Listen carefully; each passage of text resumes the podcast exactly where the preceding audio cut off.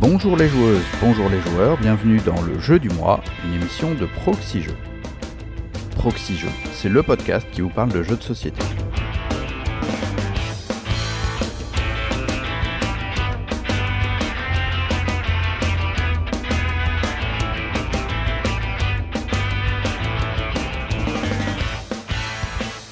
Je suis Fendoel et je suis accompagné par Paul Gara. Salut Paul Gara. Salut Fendoel. Comment tu vas? Bah écoute, ça va.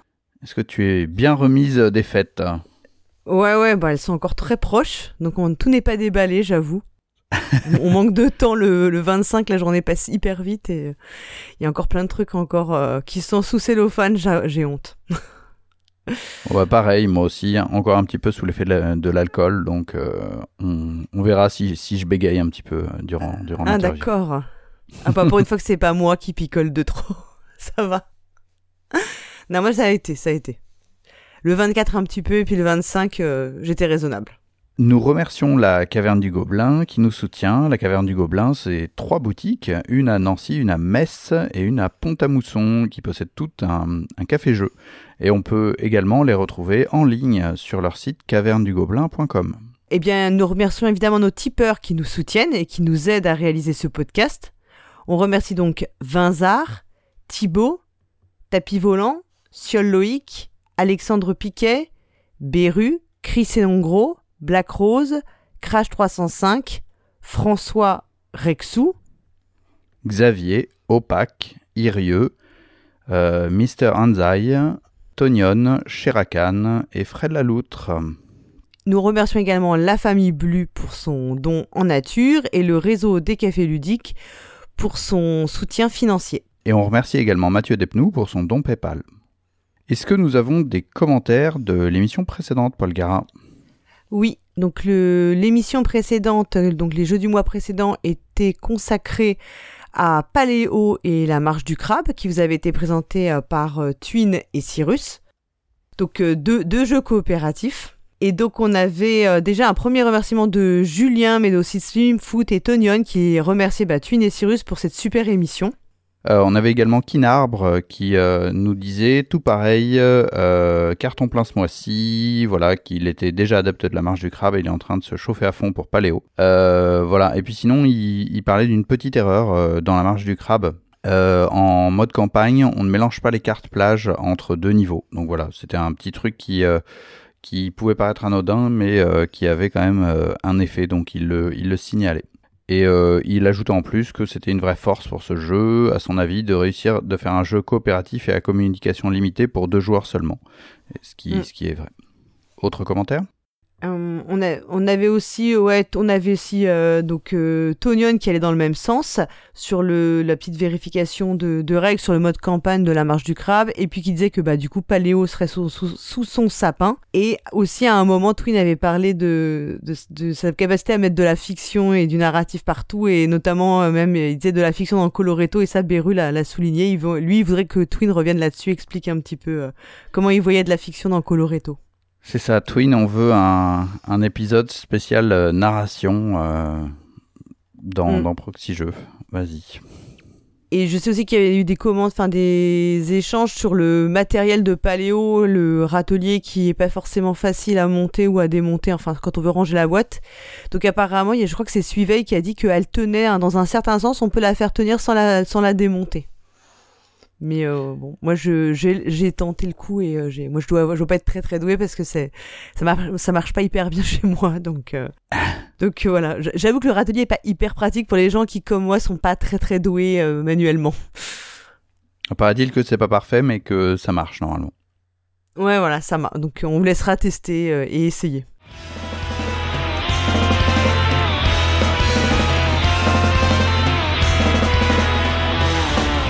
Quel est le premier jeu auquel nous allons, duquel nous allons parler ce mois-ci, euh, Paul Gara Eh bien, moi, c'est ma première pour jeu du mois. C'est la première fois. C'est la euh, première fois. Ouais, et du coup, je vais vous parler. En fait, euh, je triche un peu parce que c'est pas vraiment un jeu, c'est même trois jeux quelque part dont je vais vous parler. Plutôt ou une gamme de jeux, on pourrait dire, c'est The Key. The Key, c'est un, en une phrase, c'est un jeu d'enquête, c'est ça? Donc euh, oui, The Key c'était effectivement un jeu d'enquête, surtout une thématique enquête, et ensuite avec une mécanique de déduction par élimination et par recoupement d'indices. Et toi, Fendoel, ton jeu? Eh ben alors mon jeu, moi c'est Above and Below, les royaumes du dessous. Donc c'est un petit jeu à l'allemande, jeu de pose d'ouvrier. Euh, assez simple et avec une petite consonance euh, narrative. On va, on va le, voir ensemble. Ok. Je te, je t'en prie pour euh, commencer la description de The Key. Oui, donc The Key, je, je le disais, en fait, c'est trois jeux en réalité aujourd'hui. Peut-être qu'il y en aura plus, je ne sais pas. Donc deux qui étaient sortis déjà il y a bien six mois, je pense, en cours d'année 2020 qui s'appellent respectivement Vol à la Villa Cliff Rock et Meurtre au golfe d'Ogdale. Et il y en a un qui vient juste de sortir qui s'appelle Sabotage à Lama Island. Euh, The Key, c'est un jeu, enfin, je vais l'appeler le un jeu, même s'il y a plusieurs euh, boîtes différentes, de quelqu'un qui n'est plus un inconnu en tout cas, puisqu'on peut dire qu'il a, il a vraiment fait parler de lui euh, cette année 2020. C'est Thomas Singh. Thomas Singh, qui est donc l'auteur de euh, Dick voilà, donc euh, quelqu'un qui est devenu un peu une star euh, cette année, je pense. Donc on le suit euh, avec assiduité. Mhm. Ouais, on le suit attentivement, voilà. Il a eu le Spiel, le mhm. Kenner Spiel pour Dicrou. Et ce jeu est illustré par Timo Grubing, Grubing, pardon, et il est édité par ABBA.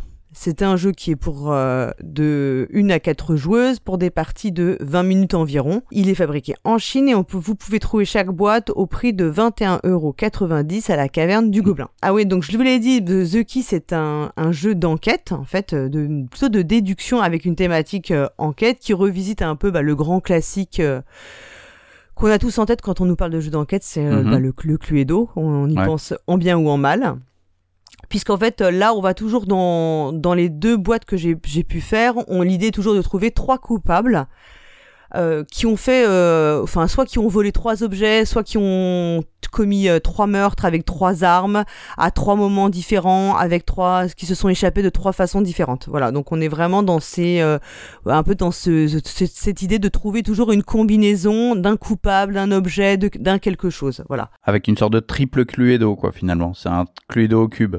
Ouais, voilà, Cluedo Cube, exactement. Et euh, c'est typiquement un jeu pour euh, bah, les gens qui sont euh, fans d'Agatha Christie, des Whodunit à l'anglaise, de cette atmosphère un petit peu, tu vois, un petit peu surannée, dans laquelle bah, on, on, s'assassine joyeusement en prenant le thé, bien sûr, et avec des scones et de la marmelade d'orange. Voilà. Il y a un petit côté comme ça. Ah oui, Who Done It, c'est ça qui, qui l'a fait quoi. C'est le terme, voilà, c'est ça, c'est un peu ce que tu retrouveras dans certains livres policiers où c'est des petites, tu vois, t'as cette petite ambiance de petites mémées qui tricote, qui bouge pas de son fauteuil, mais qui. Et à la fin, elle te révèle euh, tous les coupables. Bah, c'est facile, c'était lui, et il était là-bas. Mais quand vous n'êtes pas sorti de la pièce, comment c'est possible? Voilà. Et c'est un jeu. Euh, donc, donc dans la boîte, vous trouverez, on va, on va rentrer plus en détail, mais dans la boîte, vous trouverez plein, plein, plein, plein de cartes, des clés. Des clés, euh, genre des clés, des vraies clés en métal. Elles sont pas vraiment en métal, mais enfin, elles sont, ça ressemble vraiment à des petites clés, quoi. D'accord. Donc, il y en a sept. Donc ça donne, ça explique le titre euh, du jeu. Mhm. vous trouverez aussi des paravents, euh, vous savez, tu sais, qui sont dans des matières sur laquelle on peut écrire avec des feutres, puisqu'on a des feutres effaçables. Mhm. Un peu plastifié, quoi. Voilà, c'est plastifié, donc on peut écrire et puis ensuite effacer. Mhm. On a un petit, des petits livrets d'enquête, donc on en a un pour chaque joueuse potentielle. Et on a une sorte de, de punchboard, en fait, avec des codes à trois chiffres, dans lesquels, en fait, on voit, à côté de chaque code, on peut insérer les clés. D'accord. Alors ça fait ça fait ça ça fait un peu comme une serrure ou un peu plus simplifié mais voilà c'est un petit peu l'idée et ça c'est le le punchboard qu'il faut pas trop aller regarder puisqu'en fait c'est ce qui nous permettra de résoudre toutes nos enquêtes. Très bien. Dans les jeux d'enquête euh, on est dans un jeu qui est quand même accessible plutôt familial. Hein. C'est pas de l'enquête à la Sherlock Holmes Detective Conseil euh, qui est très compliqué. Enfin, on n'est pas dans ces, ce type de jeu du tout. Hein. Donc en fait, ce qui va se passer, c'est qu'on va d'abord prendre toutes les cartes qu'on a, toutes, toutes, toutes, et les disposer pêle-mêle sur la table. Donc toutes les cartes qui sont éparpillées. Et chaque carte, elles ont les cartes, elles ont des cubes de couleurs, mais pas toutes les, elles ont pas toutes les mêmes couleurs dessus en fait. Sur le, sur le, sur le recto de la carte, en fait, tu, tu as des cubes de couleurs et qui correspondent en fait aux couleurs des clés. On va donc choisir une clé. Donc par exemple, on se dit, bah moi je veux faire la clé, euh, je prends la clé rouge. Et on va partir en fait à la chasse aux indices et on devra prendre dans pêle-mêle dans les cartes qui sont étalées devant nous sur la table uniquement les cartes qui auront un cube de la couleur de notre clé, donc dans notre cas, bah, une, clé rouge. En fait, toutes les cartes sont mélangées pour toutes les enquêtes. Certaines cartes ne vont pas du tout avec notre enquête si elles n'ont pas la bonne couleur. Et ensuite, donc forcément, tu as des cartes qui ont plusieurs cubes de couleurs sur leur recto. Donc ça veut dire qu'elles fonctionneront pour ben, forcément plusieurs enquêtes en réalité. Mais il y en a vraiment, vraiment beaucoup.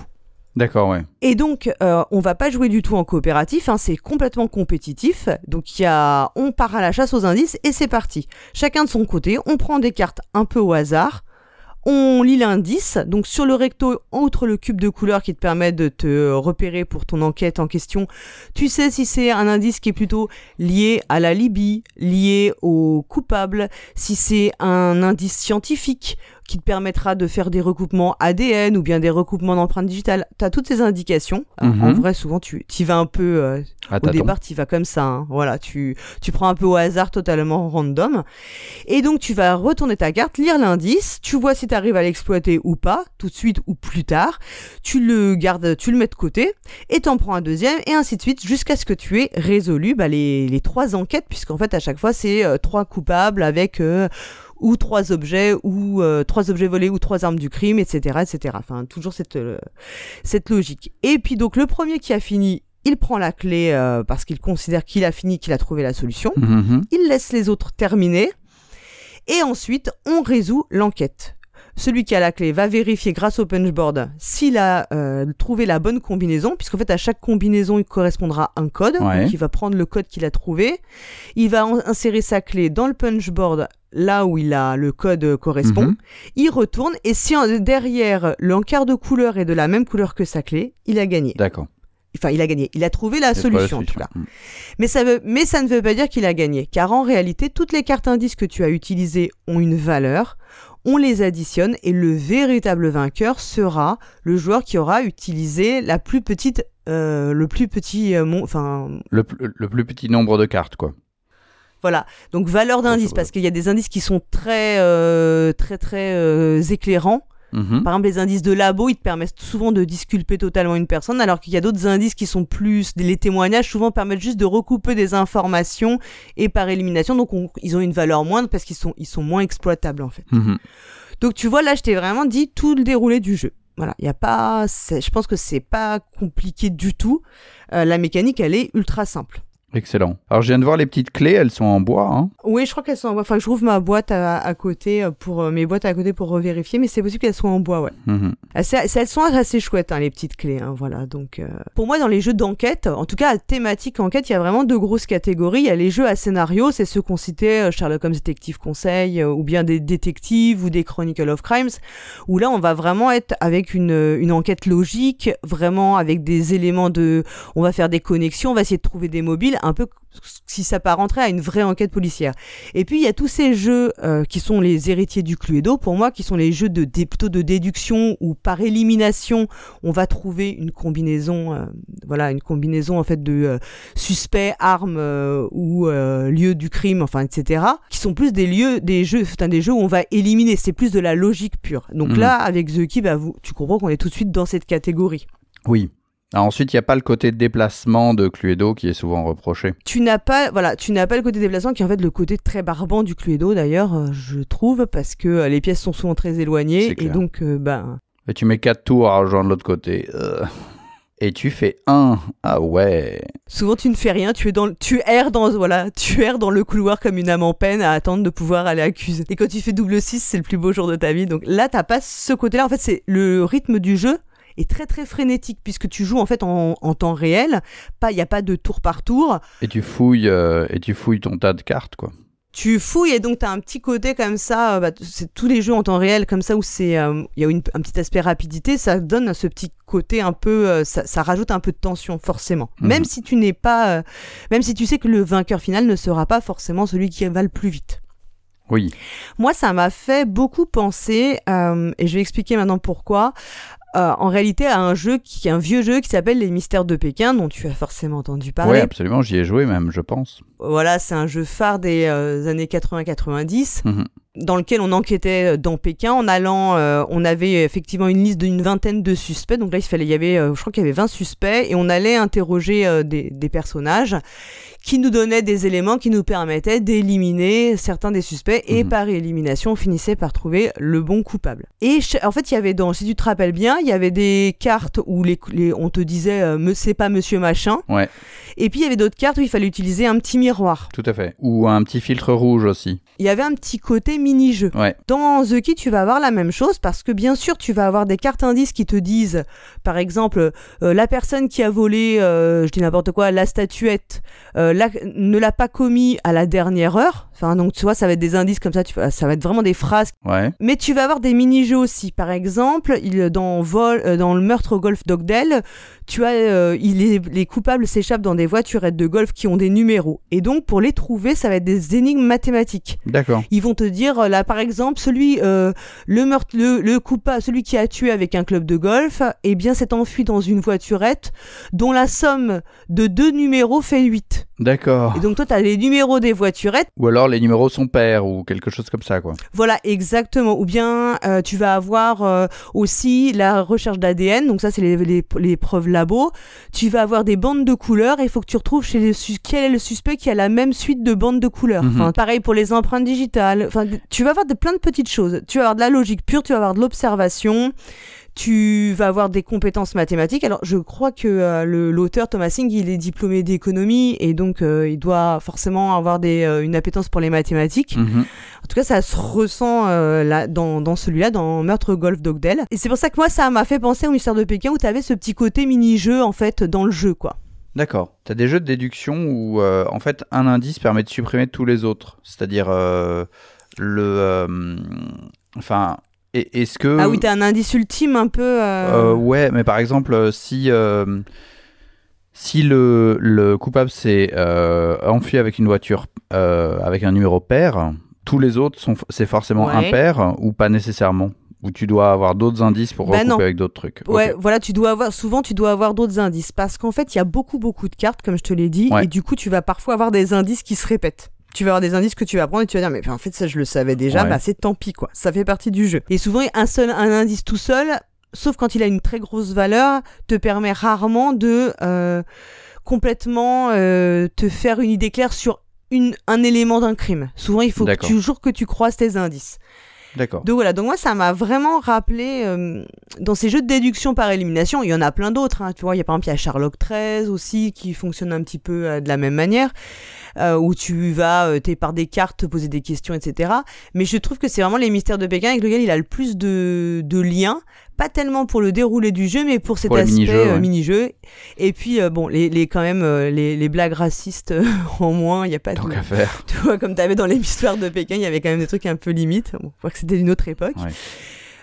Mais, mais d'ailleurs, l'émission de Pékin est un jeu qui, qui marche en général toujours très bien aujourd'hui auprès des enfants. Enfin, j'ai pas l'impression que ce soit un jeu qui soit trop euh, has-been euh, encore. Mm, non, je pense qu'il est encore euh, assez, assez bien coté. Hein. Ouais, ouais. Ce qui est très bien aussi, c'est que le jeu, enfin, les deux boîtes qui sont sorties courant de l'année 2020 ont des niveaux de difficulté. C'est-à-dire que si vous commencez, et notamment si vous voulez jouer avec des enfants, il faut vraiment commencer par la boîte Vol à la Villa Cliff Rock, qui est estampillée débutant, alors que celle des meurtres au golf d'Ogdell est pour niveau confirmé. D'accord. Et c'est vraiment vrai parce que euh, les énigmes, les petits jeux mathématiques, etc., qui sont un peu plus poussés, seront dans la deuxième boîte du coup. Ouais, clairement. Dans la première boîte, ça sera, voilà, ça sera des choses un petit peu plus simples. Il peut bien y avoir une nivellation facile euh, justement via ces petits jeux. Euh. Selon le public auquel tu destines le jeu, tu auras bah, finalement plusieurs niveaux de complexité, de difficulté sur euh, sur les éléments enfin ce que tu vas faire pendant ta partie en fait qui va te permettre de, de trouver tes, tes, coupables et de faire tes déductions mhm. parce que le jeu est, est, estampillé à partir de 8 ans mhm. les petites énigmes mathématiques euh, sont pas celles de tu vois où il faut réfléchir à additionner des chiffres et tout je pense qu'à 8 ans, ce n'est pas réaliste. Un enfant, je pense pas qu'un même, même moi, tu vois, mes enfants qui sont des purs génies. Euh, moi, mon fils, bon, il a 11 ans, donc ça, a, ça a été. C'est un pur génie. Oui, c'est un. Mais il y a quand même, sur le coup, il y avait quand même une petite, euh, tu vois, une petite, euh, pas appréhension, mais il y a eu une petite, un petit moment où il s'est de, enfin, où il était De perplexe sur ce qu'il devait faire. Hmm. Après, ça a été. Moi, je pense qu'un enfant de 8 ans, euh, ne, c'est pas du tout évident. Vaut mieux qu'il joue avec un adulte en fait. Euh, En jouant avec un adulte, ça peut éventuellement passer. Presque, ça peut, sauf que comme il faut pas trop communiquer, donc c'est compliqué. Mhm. Mais je pense qu'il faut vraiment, euh, faut vraiment, vraiment euh, jouer plutôt sur euh, la première boîte. Et puis une fois que t'as as pris un peu les choses en main, tu peux monter quoi, Mhm. expliquer, prendre le temps d'expliquer les énigmes mathématiques qui peuvent être un peu plus complexes. Parce qu'en fait, c'est déroutant. Tout le monde n'a pas l'esprit. euh, Enfin, tu vois, c'est selon les gens, on va pas tous avoir l'esprit des mathématiques pour les, les ce genre d'énigmes en fait. Honnêtement, je pense que c'est plutôt une question d'habitude. Si tu as déjà vu ce genre Oui. d'énigme, tu vas mieux y arriver. Bah, il faut aussi des enfants qui soient déjà, euh, qui, soient déjà à l'aise avec des toutes les opérations, Oui, tu bien vois, sûr. parce que euh, il y a aussi cet aspect-là. Parfois, c'est ils peuvent avoir l'habitude, mais en même temps, s'ils sont, ils connaissent pas bien euh, Mhm. encore toutes les opérations. Enfin, ça dépend. Je pense que le niveau en maths fait que tu as une aisance plus ou moins quand même grande avec ce jeu, manipuler les, les nombres finalement. Clairement. Mhm. Ok. Après, dans les autres, ça c'est vraiment positif, je trouve, parce que euh, alors tu vas me dire, oui, bon, ils ont fait plein de boîtes, ils font plein de boîtes, ils en sortent d'autres, c'est que ça, ça répond quand même à, enfin, c'est qu'il y a quand même de la demande. J'imagine ils auraient pas ressorti encore une boîte si ça, si ça marchait pas. Même si je trouve que le jeu, on en a pas euh, entendu plus parler que ça. euh, Enfin, tu vois, dans le, enfin, en France, enfin, j'ai pas trouvé que le jeu avait gros- beaucoup de retentissement, mais euh, il est vraiment bien parce qu'il a cet aspect adaptable. Il est familial, mais il peut être un petit peu plus, un petit peu plus complexe. Mhm. Voilà. Mais c'est pas du tout un jeu pour enfants. hein. Même si c'est à bas, c'est pas un jeu pour enfants. D'accord. Le thème du jeu est pour moi ultra cool. Enfin voilà, moi j'adore euh, tout ce qui est euh, à- de près ou de loin euh, lié aux enquêtes policières, à cette ambiance-là. Donc euh, si vous aimez, euh, bah là il faut foncer parce que c'est vraiment un jeu euh, sympa. Euh, le thème est plutôt, enfin voilà, c'est assez bien restitué. On voit, on pense tout de suite à toutes ces, quand on voit le la villa Cliff Rock, on pense à toutes ces séries ou téléfilms ou films adaptations d'Agatha Christie de près ou de loin. Ouais, ça joue pas mal sur les clichés, quoi. Ouais, voilà, il y a un petit peu là-dessus, mais c'est un peu ce qui fait, enfin, un- tu vois, qui alimente euh, les fantasmes de, de tous les joueurs d'enquête, hein, quand même. euh. En général, c'est ça et Sherlock Holmes, quoi. C'est vraiment les, les deux, euh, les deux, euh, les deux, comment dire, les deux pistes de- de- d'images à fantasmes qu'on a en tête quand on joue à ça. Mhm. Et puis le fait que le vainqueur ne soit pas euh, uniquement comment dire déterminé par la, sa rapidité, ça c'est chouette aussi. Parce que euh, la première partie, je te je disais, tu souvent au début tu prends les cartes un peu au hasard et puis progressivement, quand tu as fait une ou deux parties, tu te enfin tu commences à prendre le pli de sélectionner un peu tes cartes. C'est-à-dire Mhm. que comme tu peux euh, voir leurs valeurs en fait, elles sont sur le recto et aussi le type d'informations qu'elles vont te donner, tu vas commencer à être un peu plus efficace. Mhm. Donc il y a quand même une courbe d'apprentissage. La première partie, franchement, tu fais n'importe quoi. pif, tu prends ouais. les cartes complètement ouais, au hasard et parfois tu as quatre fois une carte. Sur le même euh, type d'indice, ouais. Voilà, tu as tout résolu sur les modes de fuite et tu continues de tirer des cartes mode de fuite parce que tu fais pas gaffe et que tu te concentres juste sur la, la, la couleur du enfin qui correspond à la clé quoi. Ah. Mais plus tu joues, plus tu peux faire cet effort-là d'essayer de sélectionner mieux tes indices et souvent c'est quand même très payant. hein. Mhm. Parce que tu vas gagner beaucoup de temps, donc prendre moins de cartes, qui dit moins de cartes dit moins de points.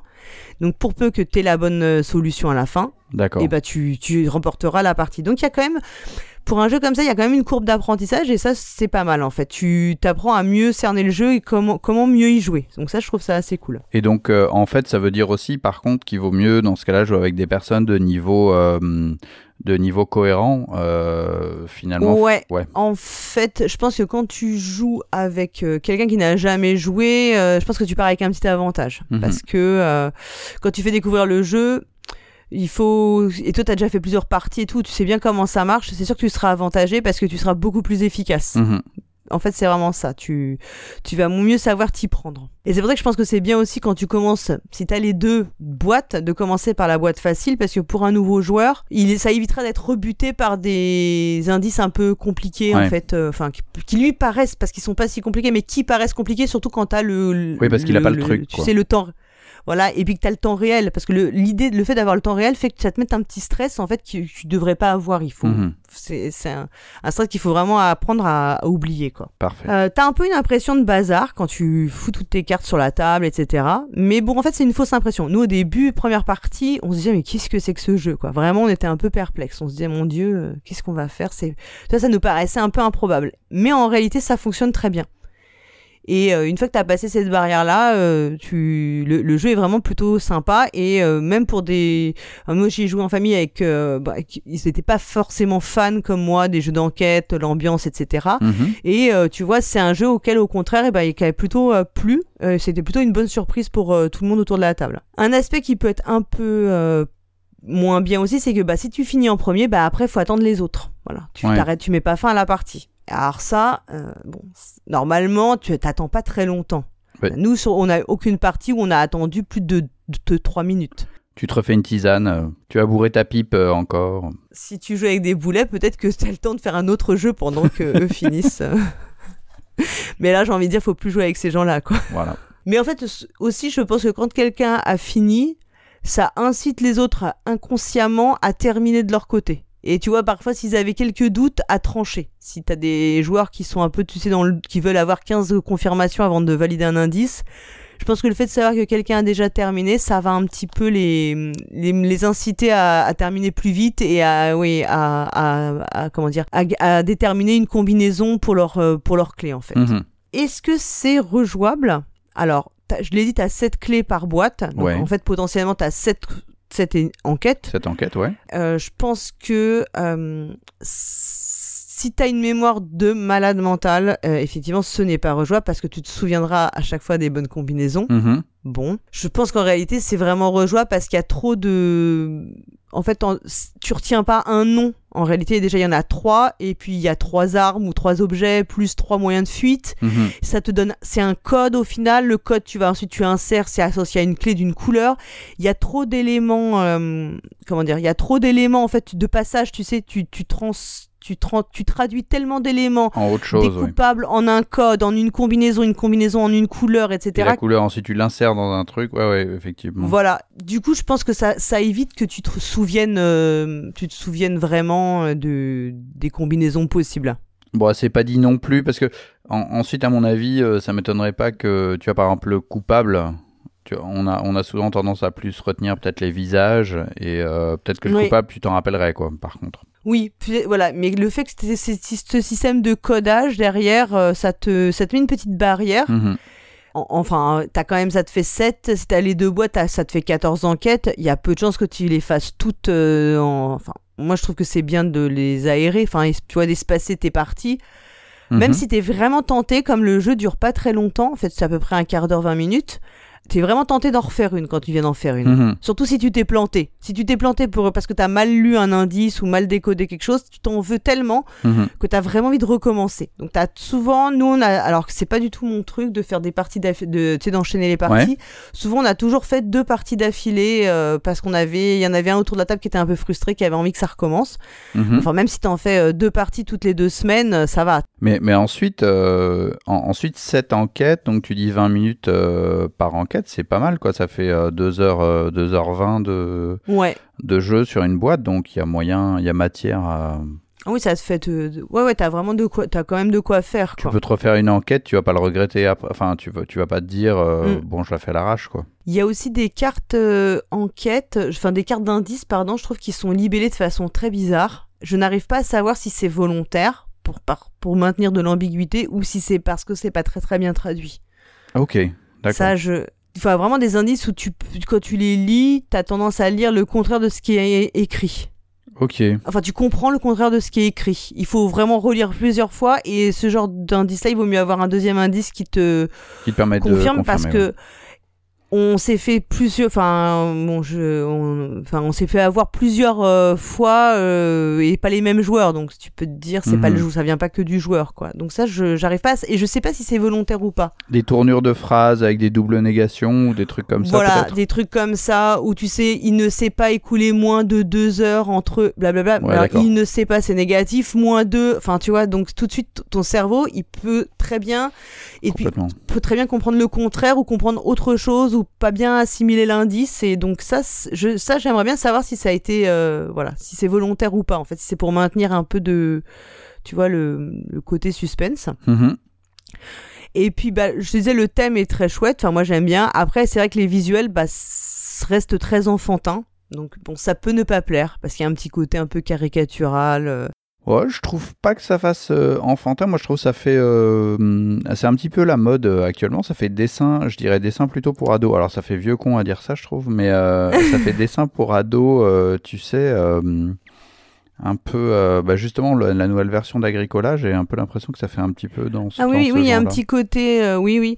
En fait, si tu veux, quand tu penses, euh, donc t'as ce visuel-là, puis c'est vrai que tu peux penser aux années, euh, aux années 30. Enfin, bon, c'est, imaginaire et Agatha Christie beaucoup plus élégant, avec un Ouais, peu là, épuré, etc. Hmm. Bon, bah là, c'est pas dans ce, c'est pas, pas ce ça. choix-là, mais en Hmm. même temps, c'est logique, c'est un jeu familial ou qui est quand même destiné, je pense, à jouer avec des enfants. Ouais.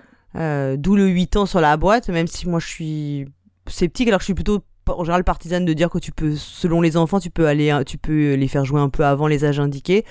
Là, tu vois, je pense que c'est vraiment pas, pas une bonne idée. D'abord, il faut, fa- faut vraiment savoir parfaitement lire. Hmm. Non, mais ado, euh, ça, pour moi, c'est assez. Je trouve les illustrations cohérentes quand même. Et ouais, ouais, bon, après, elles sont assez rigolotes. euh, Enfin, les personnages sont assez caricaturaux, mais je pense aussi que c'est pour être marquant comme suspect, quoi. Oui, absolument. Bah en fait ouais c'est alors c'est un jeu où tu c'est vrai qu'on on retire nos cartes dans notre coin etc mais il y a quand même de l'interaction puisque tu as cet aspect course Mhm. malgré tout qui qui demeure donc tu as toujours la petite même si en fait ça ferait pas la victoire mais tu as quand même la petite sensation de des autres tu les ressens même si toi tu fais ton truc dans ton coin avec tes petites cartes et tout Ok. Et puis un avantage du jeu c'est que tu joues à 2 3 ou 4 c'est exactement pareil, pareil, ouais, en fait clair. pas voilà à 2 la course elle est plus limitée mais bon en réalité ça ne change pas euh, ta sensation de jeu quand toi tu fais euh, tu prends tes cartes indices que tu les décodes que tu les décryptes Mhm. quand tu arrives à faire les, les recoupements tu sais entre entre deux indices et à, à arriver à une déduction t'as toujours cette petite satisfaction qui est bah voilà, ce petit sentiment de satisfaction qui est tellement plaisant euh, qu'on aime, je pense qu'on aime tous euh, ressentir quoi.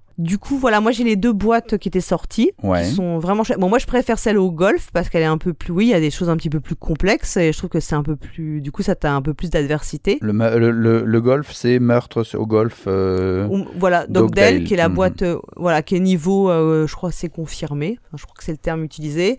Mais euh, les deux sont bien. Et puis, euh, bah, je ne sais pas ce que je me tâte pour prendre la, la prochaine boîte. Euh, franchement, euh, j'ai vraiment bien aimé le jeu. Et je dis pas que c'est un jeu qui est passé sous le radar, mais euh, qui a pas fait un, tu vois, euh, alors que Thomas Singh, il est un peu auréolé de son, de cette année folle pour lui avec Dick Clairement, Voilà, je trouve pas que le jeu était particulièrement mis en avant. bah, ensuite, c'est peut-être. Enfin, Abba et Ouais, bah, je, plus. Ouais, je sais je pas. pense que c'est ça, voilà. Bah, je pense que dans l'imaginaire collectif, c'est vraiment du jeu enfant plus. Oui. Et du coup, euh, le jeu n'a pas forcément été présenté comme ce qu'il est, plutôt un, vraiment un jeu familial euh, et avec une méca, enfin avec quelque chose d'un peu original quand même dedans, euh, je Mhm. trouve. Je sais qu'il avait été présenté aussi par Martin Wittberg. Bah, ensuite, c'est c'est intéressant. Et puis, les 22 euros, c'est tout à fait accessible. Ouais, tout à fait. Et puis franchement, c'est un si vous cherchez des cadeaux, un cadeau pour des préadolescents, par exemple, je pense tu vois 11-12 ans et qu'on qui aime bien qui aime bien le côté enquête et tout, c'est vraiment euh, idéal parce que ça c'est tout à fait adapté, ils ont les compétences pour faire toutes les, indi- les indices sans souci. Mhm. Ils vont rentrer dans l'univers et euh, voilà le et puis vous, vous vous aurez plaisir à jouer avec eux, il y a pas de souci quoi. Excellent. Et après pour les, les pour les grands préadolescents comme moi qui aiment ça marche aussi. Génial. Donc euh, vraiment moi c'est et ça a été une bonne découverte parce que moi je voilà vraiment à la maison ça a bien marché avec tout le monde donc euh, avec des gens qui n'ont pas du tout ce genre de goût euh, et d'appétence pour le- l'enquête policière à la base donc ça, ça a vraiment fonctionné. Et c'est un des rares jeux où t'as vraiment enfin moi j'ai vraiment toujours envie d'enchaîner les parties parce que euh, surtout quand tu te trompes t'as cette petite frustration qui te dit mais recommence réessaye sois meilleur. Tu nous refais un petit peu la fiche euh, signalétique? Donc The Key, il y a actuellement trois boîtes disponibles. Vol à la villa Cliff Rock, Meurtre au golfe d'Oakdale et la toute nouvelle Sabotage à Lucky Lama Island. Donc c'est un jeu de Thomas Singh qui est, c'est illustré par Timo Grubing et édité par ABBA. On peut y jouer de 1 à 4 joueuses, les parties durent environ 20 minutes et vous trouverez les boîtes au prix de 21,90€ à la caverne du Gobelin. Merci beaucoup.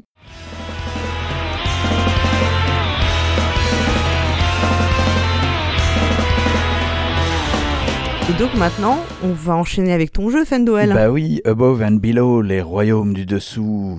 Voilà, c'est un, un titre incroyable, ronflant. Euh, D'ailleurs, je me demande si c'est pas en, en anglais qu'ils ont rajouté. Faut que je vérifie ça.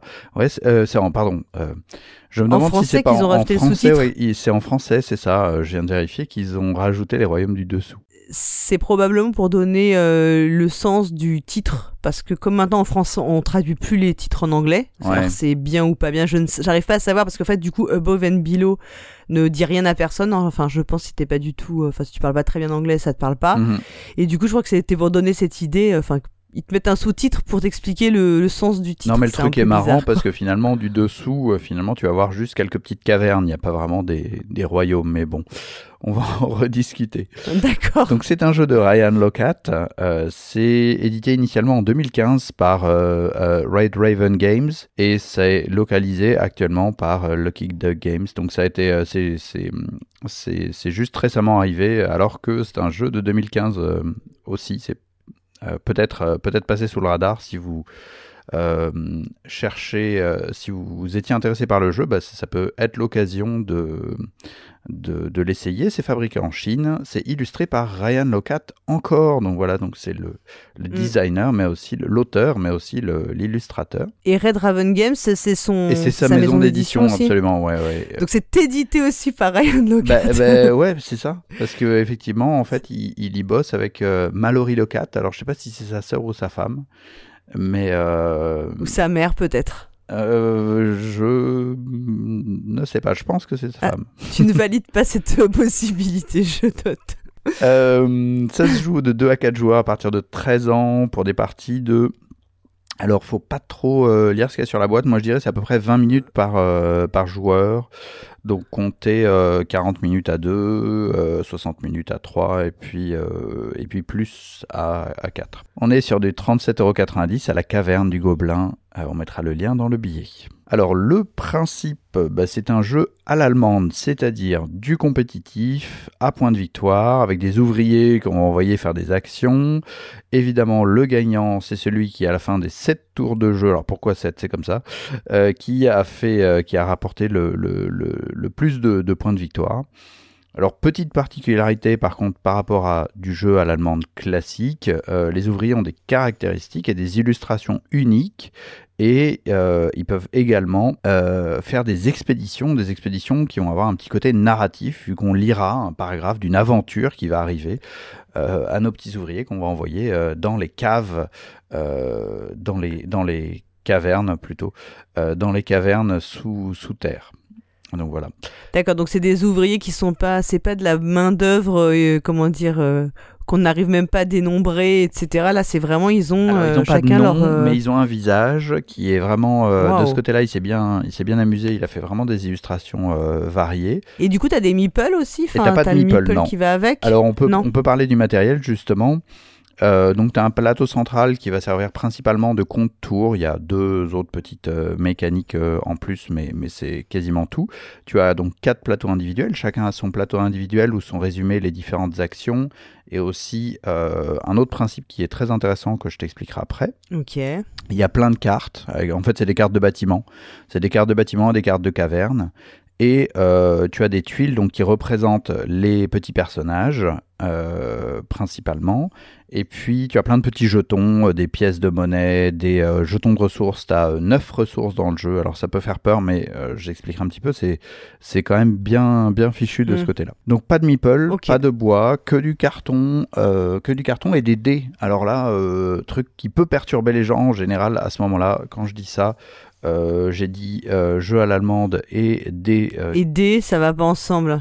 Voilà, exactement. Sauf si tu t'appelles Stéphane Feld, en fait. Oui, voilà. Mais, mais, enfin, oui, voilà. Mais là, ça sera vraiment des dés qu'on va lancer pour faire une réussite ou un échec, par rapport qu'on va opposer une valeur et, et on va faire une réussite ou un échec. Donc, je parle vraiment de dés pour pour la jouer à méritrage, quoi. Donc, donc ça peut être un petit peu un petit peu spécial. D'accord. Donc en fait, alors le principe, il est très très très très très simple.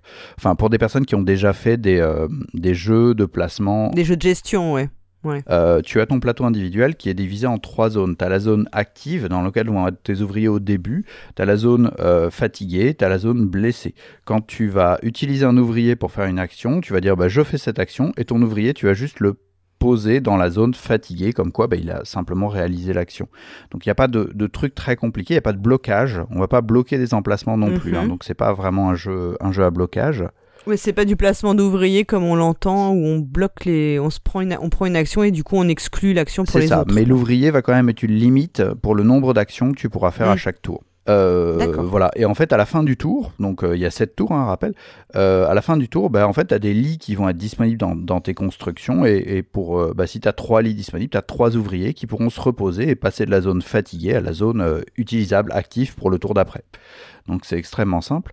Alors j'ai dit qu'il y avait une zone blessée parce qu'il est possible dans les expéditions que tes ouvriers se blessent ou alors ils peuvent se blesser volontairement, on verra ça. Et dans ce cas-là, bah, ils vont être blessés. S'ils ont un lit, ils pourront progresser vers la zone fatiguée. Et s'ils ont un, un- encore un lit à la nuit d'après, bah, ils pourront revenir dans la zone active. Donc il leur faudra deux tours pour être de nouveau utilisables. Donc c'est plus coûteux puisque tu auras moins d'actions au tour d'après. Et donc tu peux avoir des ouvriers, des tas d'ouvriers inutilisés, inutilisables comme ça, qui attendent sur des brancards. C'est ça, exactement. Et, et, tu- et si t'as pas de lit, bah en fait, tes ouvriers, bah ils vont, ils vont juste attendre et ils vont rester là, quoi. Ils font rien. Ils font rien. Alors c'est pas tout à fait vrai. Euh, on verra qu'il y a des, j'ai dit qu'il y avait plein plein de petits euh, jetons et t'as des, t'as des potions qui permettent de soigner tes ouvriers et t'as également des barils. Alors c'est assez étonnant parce que c'est des barils de cidre et donc il dit que le, le, le cidre euh, permet de ne se passer, se passer de sommeil. Donc ils ont pas besoin de dormir, donc ils, vont- ils ont pas besoin d'avoir un lit pour se reposer. Ils vont directement passer euh, dans la zone active. euh,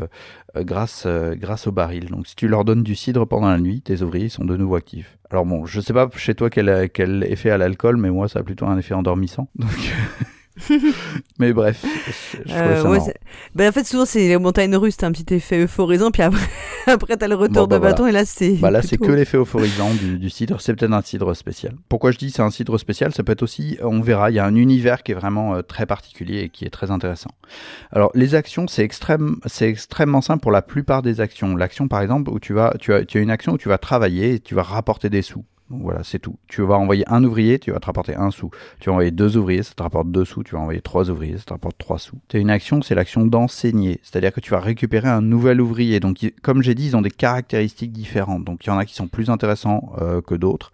Et ils sont posés sur un plateau central avec des coûts qui vont être croissants. Donc, les premiers, ils vont avoir des coûts assez bas. Ouais. Et puis ceux vers la fin, ils vont avoir des coûts assez hauts. Donc plus tu les prends, bah, plus ils vont glisser vers la partie à gauche. Oui. Donc ils auront des coûts qui vont euh, baisser au fur et à Ils mesure. coûtent de moins en moins cher à recruter, c'est ça? Extrêmement simple, ouais. Ensuite, on va avoir l'action de construire des bâtiments, je vais y revenir. On a l'action de récolter des ressources sur ces bâtiments. Quand tu achètes un bâtiment, il va venir souvent avec des ressources déjà posées dessus. Par exemple, tu as remarqué, bah, il y a deux pommes sur ce... Alors en fait, c'est plutôt des espèces de poires. L'univers est assez onirique, donc euh, les, les ressources, c'est... Euh... T'as des trucs qui sont, qui sont réalistes, t'as des trucs un petit peu fantaisistes. Et de trucs qui sont, ah oui, qui sont des trucs absolument inventés. C'est euh. ça. Et donc, en fait, tu as deux poires, mais en gros, pour aller chercher ces poires, il bah, faut faire l'action de récolter. Donc, tu envoies deux bonhommes, tu récoltes deux poires, tu envoies un bonhomme, tu récoltes une poire. Tu as des arbres qui vont produire à chaque tour. Et tu as des arbres qui produisent pas à chaque tour. Donc, euh, ils ont un nombre fini, ils arrivent avec un nombre fini. Une fois que tu as tout pris, bah, tu n'as plus, de... plus rien sur le, le bâtiment. Mais ils vont être moins coûteux, ces bâtiments-là, évidemment, euh, à construire. On- on- quand j'expliquerai la partie construction des bâtiments, on va comprendre. Euh, et tu as une autre action qui est l'action d'envoyer des ouvriers en expédition. Dans ce cas-là, il faut en envoyer deux ou plus. Donc, minimum deux. D'accord. Donc c'est c'est plus coûteux, mais les gains peuvent être plus intéressants. Donc on va en, reparler. Donc tout d'abord la construction, c'est très simple. Tu peux construire en surface sans limite. Tu, tu, tu, tu achètes la carte, donc tant que tu peux payer le coût, tu, achètes la carte, tu envoies un bonhomme euh, qui, qui permet de faire des constructions. Euh, ça c'est quelque chose que j'ai pas dit. Parmi les caractéristiques de tes ouvriers, tu as des ouvriers qui ont un petit marteau, donc eux ils peuvent faire des constructions. Oui. Donc t'as des, en fait, ça des ouvriers spécialisés, quoi. Il y a une division du travail qui s'est faite et euh, ils ont pas tous les mêmes compétences. C'est ça, c'est ça.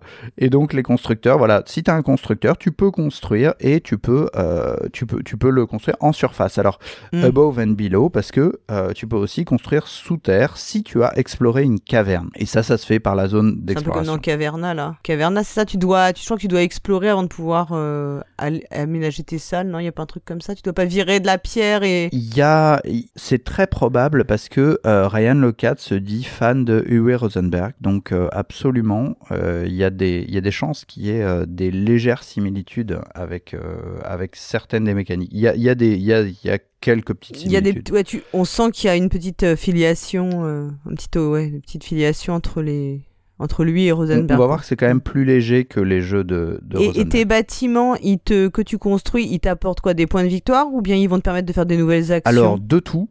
Euh, ils peuvent t'apporter des points de victoire, ils peuvent t'apporter des nouveaux lits, ils peuvent t'apporter des nouvelles ressources que tu pourras aller récolter, ils peuvent t'apporter des nouvelles euh, fonctions. Ça peut être par exemple, tu peux relancer Mm. les dés. Euh, ça peut être des Ah oui, points de victoire à la fin par rapport aux ressources que tu as, ou par rapport au bâtiment que tu as construit, ou par rapport au nombre d'ouvriers que tu as acquis, etc. etc. Alors c'est un petit peu plus compliqué parce que pour les bâtiments, en fait, tu as des bâtiments finaux qui coûtent beaucoup plus cher, genre, euh, enfin voilà, qui coûtent très cher. Tu as des bâtiments qui sont des bâtiments euh, très mécaniques, donc justement qui permettent des relances de dés et qui vont être à chaque fois différents à chaque tour. Et tu as des bâtiments, donc des bâtiments de ressources, des bâtiments... euh, voilà, des bâtiments de ressources qui sont, euh, qui Mm. sont des bâtiments communs. Et euh, les bâtiments sous terre sont en général souvent un peu moins chers, mais tu es obligé d'avoir fait le- la démarche de d'abord explorer. Donc euh, c'est un petit peu plus, un petit peu plus compliqué à acquérir parce qu'il te faut de la place.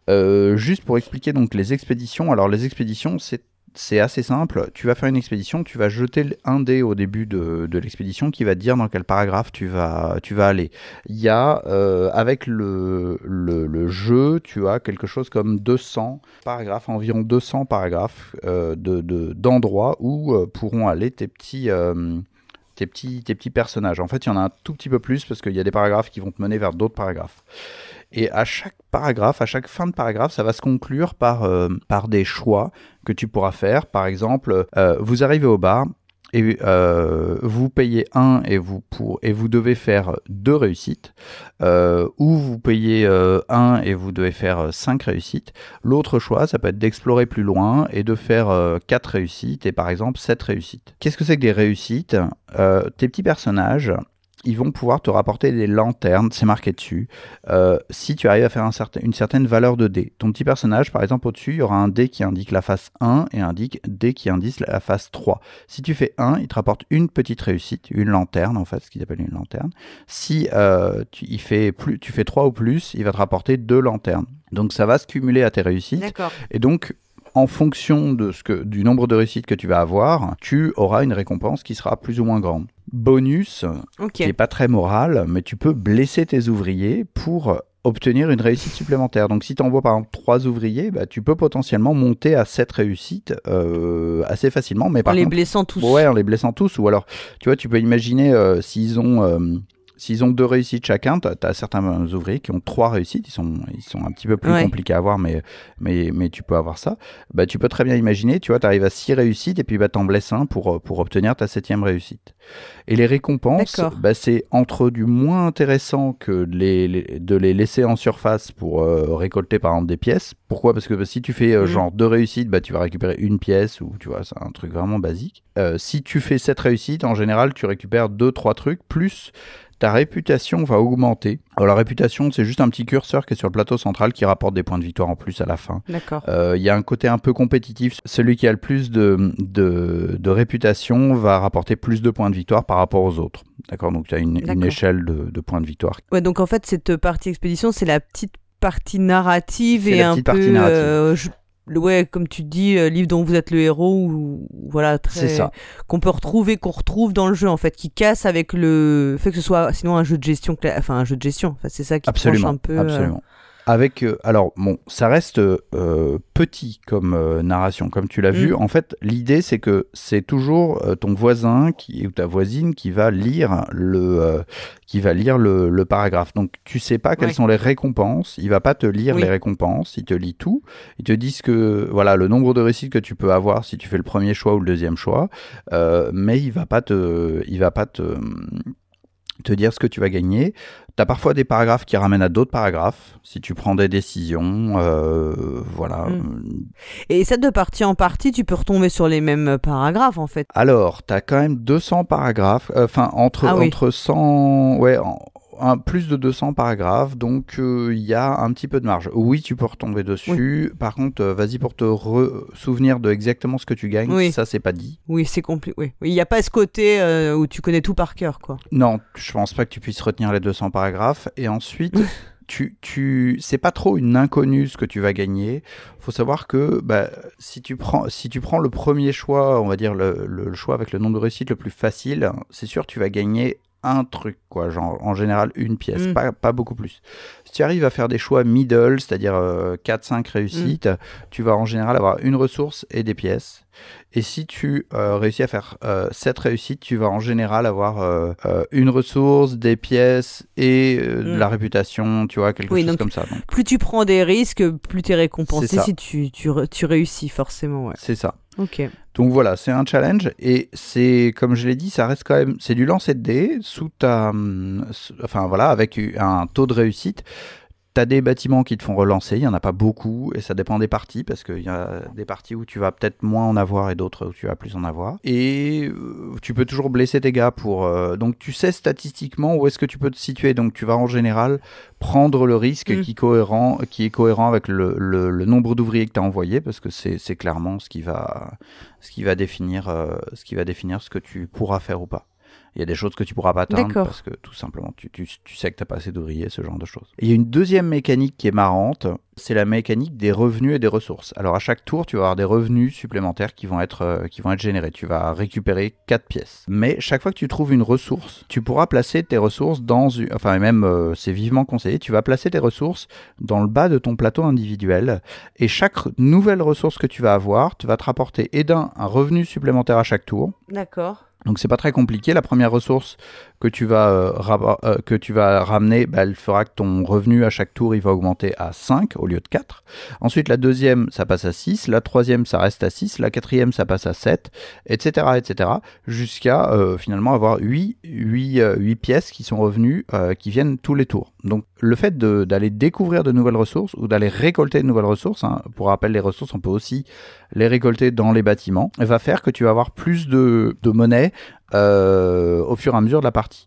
Il y a autre chose qui est malin, c'est que cette piste, elle a un nombre croissant de points de victoire. C'est-à-dire que par exemple, si, tu récoltes une corde, euh, tu vas la placer dans le premier emplacement, bah, ta corde, elle va te rapporter 1. Que tu rapportes euh, une ou 25 cordes, tes 25 cordes vont chacune te rapporter un point de victoire, donc tu auras 25 points. D'accord. Par contre, si tu arrives vraiment vers la, la fin, on va dire, de, imaginons que j'arrive à la dernière case, j'arrive à placer des poires sur la dernière case, eh bien en gros, chaque poire que je mettrai sur la dernière case, elle rapporte 6 points de victoire. Donc c'est un truc qui est juste massif. 6 points de victoire, c'est un Oui. gros, c'est un bâtiment euh, vraiment moyen, voire gros.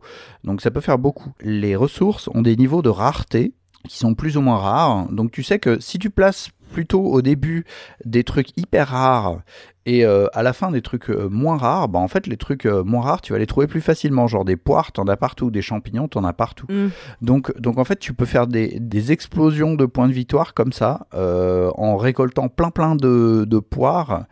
Et, euh, et, et donc en te ou en plein de champignons euh, vers la fin parce que tu as réussi à en fait à placer plein plein de, de, de ressources un peu pas, pas, pas mauvaises hein, mais beaucoup plus rares au début qui, qui- tu sais que tu n'en récupéreras pas beaucoup d'autres mais, mais, d'autres vers la fin donc il y a, il y a une petite mécanique qui est sympa donc en gros j'ai beaucoup aimé cette, euh, cette petite mécanique de ressources et de revenus par rapport à hum, finalement euh, ta diversité le fait que, que tu Mm. es que tu es acheté des bâtiments divers, fait des recherches sous terre et, et tenter des trucs un petit peu divers et variés, c'est quelque chose d'assez euh, d'assez sympa, je trouve. D'accord.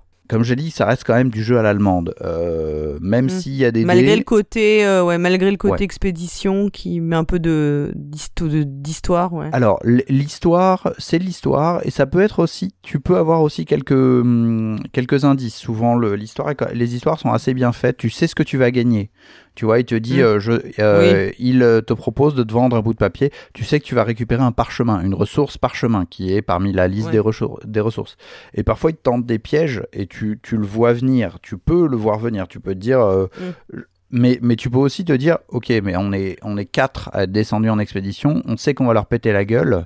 Euh, là, tu vois, les, les choix que j'ai, c'est juste euh, avec un, un niveau de difficulté de 3 ou de 5. Donc, moi, je pense que je peux aller plus en allant les fighter, même si je sais qu'ils vont me, ils vont me péter la gueule. Donc, il y a des, y a des Mm. Ouais, petits donc c'est pas c'est pas du complètement aléatoire non plus. C'est pas du complètement tu- aléatoire. Tu maîtrises un peu le risque que tu prends en- avec tes dés, quoi. Exactement. C'est pour ça qu'on reste quand même sur du jeu à l'allemande. C'est pour ça que c'est c'est Ouais. une saveur assez, euh, assez sympa. C'est pour ça que, que j'ai bien aimé ce. Bah, c'est ce un peu l'Eldorado, hein. Quand, moi j'avais dit ça parce que t'en avais, t'en avais parlé dans la chronique de Noël. Tu, Ouais. tu l'avais, enfin, recommandé. Et c'est vrai que moi je disais que c'était un peu l'Eldorado parce qu'on a tous, enfin, beaucoup on a envie d'avoir ce côté jeu de gestion Oui. qui est très contrôlable, où on fait des choses très rationnelles, Mhm. et ce petit côté euh, à ressentir un petit souffle épique malgré tout, et d'aventure, et aussi avec du coup avec la, toute la prise de risque que ça Et implique. qui Donc, vient c'est avec le que- lancer de dés, absolument. Bah ouais, Voilà. Et sur, du coup, sur le papier, le jeu a l'air assez, euh, assez cool pour ça, parce qu'il te permet de, finalement, il, il, il fait re- se rejoindre deux, deux, comment dire, deux branches qu'on on a toujours un peu l'impression qu'on oppose. C'est vrai. Même si je comprends que c'est quand même le jeu de place, enfin, le jeu de gestion est plus prédominant quand même, Absolument. j'imagine que. Absolument. Non, non, c'est pas du tout de la méritrash. Il n'y a pas de. Mm. Non, voilà. Dans- dans- les, les cartes de caverne, elles sont toutes euh, grosso, enfin elles sont un peu différentes, mais euh, grosso modo c'est les mêmes choses que tu vas, enfin Mm. tu, tu vas tu vas retrouver les mêmes choses. hein. Une caverne reste une caverne et il n'y a pas de la narration, le paragraphe, faut pas imaginer euh, 20 lignes, hein, faut imaginer plutôt 4-5 Mm. lignes. hein. Oui. Et je sais qu'il a, fait- y a un deuxième jeu en fait dans le même euh, univers. Ouais, donc on va en parler après, ne si voilà, d'accord, on en parlera après. Ni un de phare, absolument. Alors, euh, par rapport au thème, donc, euh, bah, l'adéquation est assez, euh, est assez bonne pour la, Mm. bah, pour la bonne raison que l'illustrateur est aussi euh, l'auteur.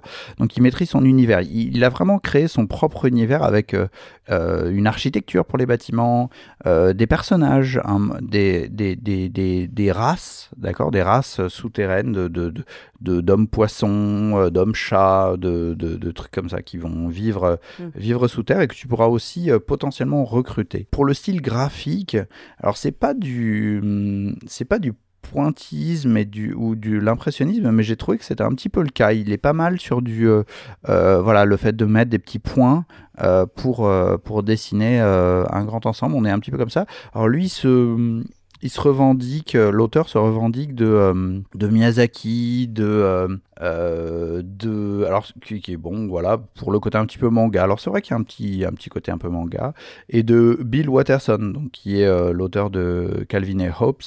Donc c'est, c'est, assez, c'est assez marrant. C'est vrai que je regarde les illustrations en même temps qu'on parle et c'est vrai que les personnages sont quand même assez originaux. C'est pas, c'est pas les illustrations classiques que tu, tu peux imaginer dans ce type d'univers. Il y a, il y a, il y a une, euh, comment dire, ça, il y a une, il y a une patte quoi, une patte euh, Oui. visuelle que tu, Mhm. qui te reste, je pense. Peut-être les personnages, j'ai peut-être trouvé que c'était un, un peu le, pas nécessairement le plus réussi. Moi, je suis plus, euh, Mm. plus fan éventuellement de l'architecture des, des bâtiments. Bon, Des ensuite, bâtiments, c'est, c'est mm. les goûts, les couleurs.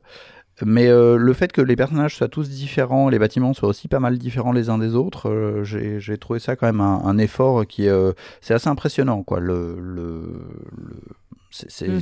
d'avoir fait ça, quoi. C'est, c'est assez rare. Et il peut se le permettre vu que c'est, il est lui-même son propre illustrateur. Donc, euh, Oui. un jeu un jeu comme comme Dominion où tu as 40 illustrations, bah, tu es obligé, de payer 40, euh, 40 illustrateurs. Donc, donc euh, Mm. c'est un coût de départ qui est assez fort. Et là, ça lui permet comme ça de- d'avoir quelque chose de, plus économique. Et c'est quelqu'un qu'on connaît justement parce que tous ces jeux vont être illustrés par lui-même. Donc, euh, donc il a vraiment fait cet effort. Au niveau des, des interactions entre les joueurs, bah, ça reste du jeu à l'allemande. Donc c'est quand même de l'interaction assez faible. En fait, l'interaction, c'est Ouais. juste sur les pistes de bâtiments qui sont disponibles. Je vais piquer celui-là avant l'autre. Ouais, donc c'est plutôt de l'interaction indirecte. C'est complètement indirect et euh, au final c'est assez rare, même à quatre joueurs. Alors ça peut arriver à quatre joueurs plus que plus qu'à deux joueurs, mais euh, c'est assez rare qu'on parte tous sur les mêmes ressources. Donc Mm. finalement on va pas Ouais. viser pour les gros gros bâtiments, on va pas rarement viser les mêmes. On peut hein, Donc on se, on se gêne rarement, on se gêne rarement vraiment dans la stratégie qu'on veut développer. Exactement, exactement. Les cavernes, il y en a suffisamment pour tout le monde. Les ressources, il y en a suffisamment pour tout le monde. Donc il n'y a pas du tout cette, euh, c'est pas du tout cette idée-là. Euh, quel est le public? Donc pour ma part, je pense que c'est le public, c'est les familles de joueurs. Euh, C'est-à-dire, bah, si tu cherches un gros jeu à la- un gros jeu de gestion.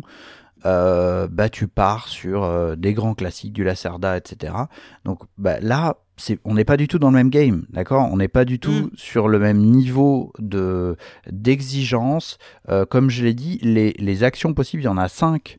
Et c'est tout. Et euh, sur les 5, il y en a deux, c'est euh, pouf, je fatigue mes ouvriers, je récupère des pièces ou je récupère des ressources sur le qui sont posées sur les plateaux. Mais c'est tout, quoi. En gros, euh, il n'y a pas du tout de, de... on n'est pas sur une profondeur gigantesque par rapport à ça. Oui, t'es pas, t'es pas censé passer trois heures à chaque tour de jeu pour te demander euh, ce que tu vas faire au mieux pour pas foirer complètement ta partie. C'est ça. Même si, euh, on va dire que, bah, au fur et à mesure des tours, comme tu vas acquérir de nouveaux ouvriers, tu as plus de choix et plus d'actions. Donc les tours vont avoir légèrement tendance à se rallonger. Donc ça, c'est un inconvénient. Euh, c'est le fait que, bah, finalement, à quatre joueurs, tu peux La avoir... fin de partie devient un peu longue. ça, ça, rallonge un petit peu. Donc honnêtement, à deux, c'est nickel. À trois, c'est ça passe très bien. Donc, euh, donc à essayer euh, absolument plutôt dans, dans, ce, dans ces configurations-là, en tout cas pour, au moins pour une première partie. Je crois que tu as dit que c'était l'âge c'était 13 ans, c'est ça? Et ça te paraît vraiment ou c'est mm. un peu un peu surestimé comme âge? Je pense que c'est un peu surestimé. Euh, alors j'ai pas d'enfant qui a ces âges-là, mais mais on peut tout à fait à mon avis descendre mm. un petit peu en dessous une fois qu'on leur a expliqué euh, les, différents principes euh, des actions. C'est pour ça des enfants de joueurs, à mon avis, c'est parfait parce que voilà, il y a, quand même bon cinq actions à retenir, euh, mais mais, mais ça, passe, euh, ça passe sans aucun problème. Et le petit côté narratif va justement vachement leur plaire. Ils vont être super impatients de même de lire le paragraphe des autres. Ça, euh, mm. ça, ça, me, ça me semble tout à fait, euh, tout à fait envisageable. Par rapport aux extensions, donc il n'y a, pas, y a pas du tout d'extension dans le jeu. Par contre, il y a donc Nier and Far, tu en parlais, donc qui est la suite de Above and Below. Alors par la suite, en fait, mm. l'auteur dit que c'est dans le même univers. Alors c'est vrai, on va retrouver les mêmes, les mêmes personnages, on va retrouver les mêmes euh, les mêmes euh, les, les, mêmes euh, espèces. Le même visu ouais puis le même visuel en général absolument le, un visuel qui est très proche. Par contre alors, ce qui, ce qui est amusant, c'est que si vous avez acheté euh, Nier and Far et, Above and, Below, euh, vous pouvez utiliser les personnages de Nier and Far pour les jouer dans Above and Below.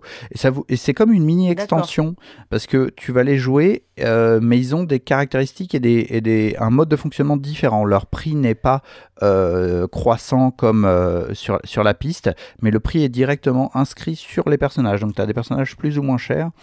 Euh, non plus en fonction de la position de leur arrivée, mais euh, de façon intrinsèque. Ils ont, ils ont, donc ça, fait une variation sur le jeu et euh, c'est quelque chose d'assez amusant. Et alors j'avais l'impression, mais peut-être que je me trompe, que Nier était plus axé sur l'expédition. Eh ben, exactement. Non, non, mais absolument, absolument. C'est beaucoup plus orienté vers l'expédition. Alors en fait, il a, il a corrigé, enfin, c'est pas corrigé. Pour moi, c'est vraiment pas le même jeu. Il a développé. Il a développé d'autres sensations par le fait que euh, finalement dans cette euh, dans ce deuxième jeu les tes ouvriers tu vas les envoyer dans la partie un plateau central et s'il y a un autre ouvrier qui est présent il y a un duel qui se déclenche donc euh, ah, pour, pour, le chasser voilà tout simplement de, de cet emplacement donc, tu as une, une, une, interaction beaucoup plus frontale de ce côté-là. Beaucoup plus forte, ouais. Voilà. Et ensuite, il y a de l'affrontement direct là. C'est ça, il y a l'affrontement direct. Et ensuite, pour le côté expédition, on n'est plus sur euh,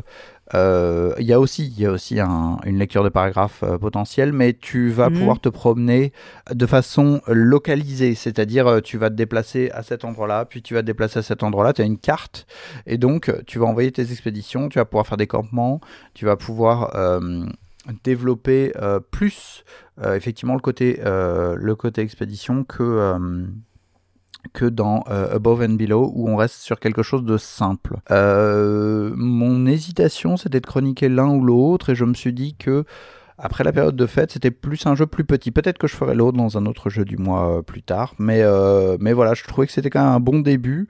Euh, et il a un côté mm. plus jeu à l'allemande qui me, qui me, voilà, qui, qui pour le moment me m'a l'air bien.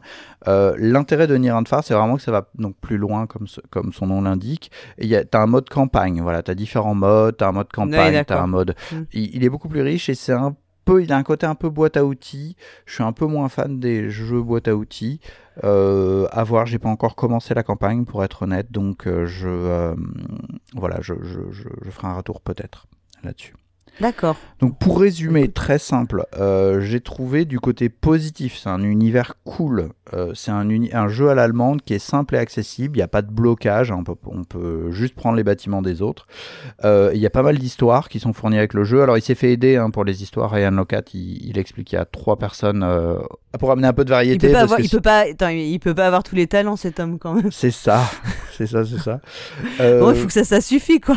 Ouais, ouais, ouais, Et puis pour le côté, euh, le côté négatif, bah évidemment, donc c'est un jeu à l'allemande, donc pas beaucoup d'interaction. Si vous êtes Ouais. plus pour vraiment beaucoup d'interaction, euh, c'est c'est râpé. C'est des histoires, mais c'est des histoires courtes. C'est-à-dire dans la petite caverne, vous trouvez un truc. Il, il peut vous ça il peut se passer une- encore une chose. Euh, voilà, donc ça c'est voilà, faut, vous attendez pas non plus à euh, de la grande littérature, mais si on y réfléchit bien, c'est quand même un côté positif, c'est-à-dire que on va pas euh, genre euh, dès que quelqu'un part en expédition, je vais me faire un thé parce que honnêtement ça va prendre 20 Oui, minutes. sinon après ça te sort du jeu. ça, après ça te sort ça, complètement du jeu. Donc, donc voilà, là, ça va prendre vraiment euh, deux minutes ou trois minutes, le temps qu'il jette, ses dés. Donc c'est bien dimensionné, je trouve, pour, pour le, le type de jeu.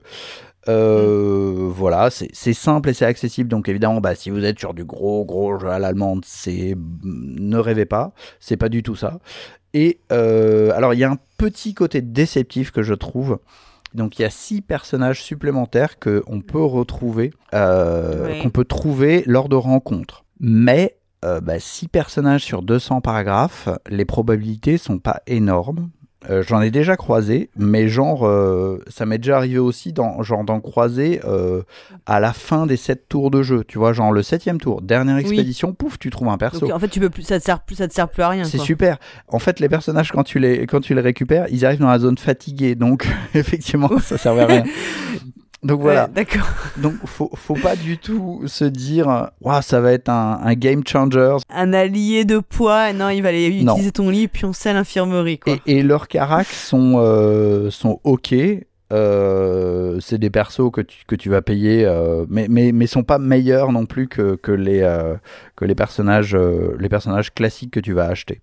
Donc faut pas faut pas jouer là-dessus. Bon. Mais l'idée est intéressante, l'idée est sympa, ça permet de développer l'univers. Tu au fur et à mesure des expéditions que tu vas faire, il y a tu découvres plus l'univers de Above and Below. Euh, même si à la fin du euh, du livre de avec les 200 paragraphes, il, il a mis euh, il a expliqué un petit peu des trucs sur son univers, etc. Si on est intéressé, on peut on peut en lire un petit peu plus. Bon, c'est pas c'est pas énorme, mais il il explique un petit peu son truc. Tu nous refais la fiche signalétique du coup? C'est parti, Above and Below, les royaumes du dessous. Donc c'est un jeu de Ryan C'est édité initialement en 2015 par euh, Red Raven Games et c'est édité en français, euh, enfin importé en français par Lucky Ducks et traduit. Euh, c'est fabriqué en Chine et ça se joue de 2 à 4 joueurs et c'est 37,90 euh, à la caverne du Gobelin. Eh ben écoute, super. Donc pour cette première émission de l'année 2021, qui- sort en plus le, le premier... Ah, euh, faut dire bonne année aux gens. 1er janvier. Bonne année les gens. Ouais, on, doit- on a même pas dit, ouais, maintenant du coup on peut vous dire bonne année, ça fait bizarre de le dire un peu en avance. Bonne, Bonne année, année, à les vous. auditeurs. Bonne année 2021. Et si vous avez aimé cette émission, bah, n'hésitez pas à venir euh, sur le site pour nous le dire, hein, nous mettre des commentaires. Et puis n'oubliez pas que nous avons un Tipeee et un PayPal. Bah, si vous n'avez pas aimé l'émission, bah, vous pouvez aussi venir nous dire pourquoi dans les commentaires. Et bien sûr, on se retrouve le mois prochain. Et d'ici là, jouez, bien. bien.